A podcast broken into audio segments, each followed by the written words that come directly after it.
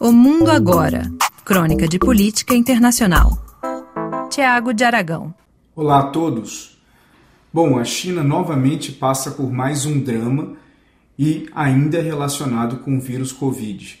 Enquanto quase todo o mundo conseguiu superar os anos traumáticos de 2020 e 2021, a China parece não conseguir ainda solucionar o fim de uma pandemia que já causou milhões de mortes no mundo devastações nas economias de vários países e com a China não é diferente.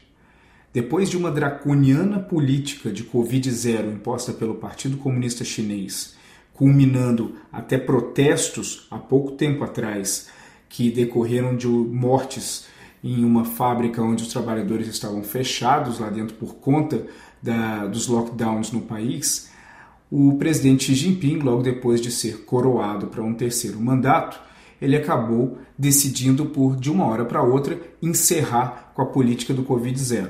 Até aí tudo bem. O grande problema foi que ele não preparou o país para isso.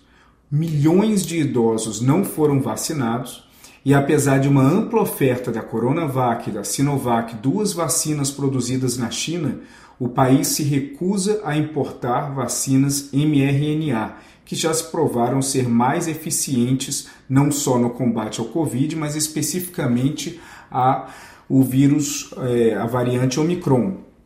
Enquanto a China tenta desenvolver o seu próprio é, mRNA, logo depois de ter produzido, ser um dos primeiros países a ter produzido a Coronavac e a Sinovac, enquanto isso acontece, o país está entrando em caos. Algumas estimativas não oficiais afirmam que quase um terço da população de Pequim está contaminada. Falta alimentos, falta remédios, remédios contra a febre e outras é, e testes também é, em relação ao Covid. Isso não só gera uma pressão enorme no sistema de saúde do país, além de causar sofrimento para as pessoas, mas também afeta toda a cadeia de produção industrial e econômica do país.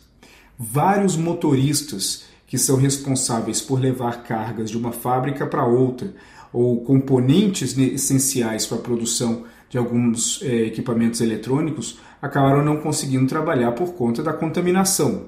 Isso quebra toda a logística de distribuição do país e se uma peça fica presa porque determinado motorista está contaminado com o vírus Covid, isso acaba prejudicando toda a cadeia de produção e assim afetando ainda mais o impacto da produção industrial e crescimento econômico do país.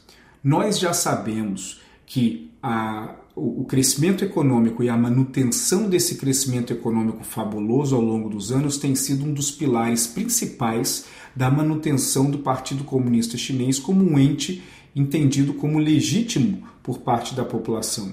A partir do momento que esse crescimento econômico ele começa a baixar de uma forma drástica ou até mesmo estagnar no futuro, por mil razões, não necessariamente por conta do Covid, isso gera descontentamento da população em relação ao governo, que consequentemente pode levar também a dúvidas sobre a capacidade do Partido Comunista Chinês de liderar o país. Foi muito interessante que nos protestos que aconteceram há pouco menos de um mês, vários manifestantes, principalmente na cidade de Xangai, pediram para a saída do Xi Jinping. Isso é inédito na China e é decorrente, naquela época, da política de Covid-0. Agora que falta vacinação e falta é, medicamentos e, consequentemente, também vai faltar alimentos por conta do problema de transportes logísticos do país, cabe ver se haverá mais uma onda de protestos contra o partido, contra Xi Jinping e qual será a resposta do governo para isso.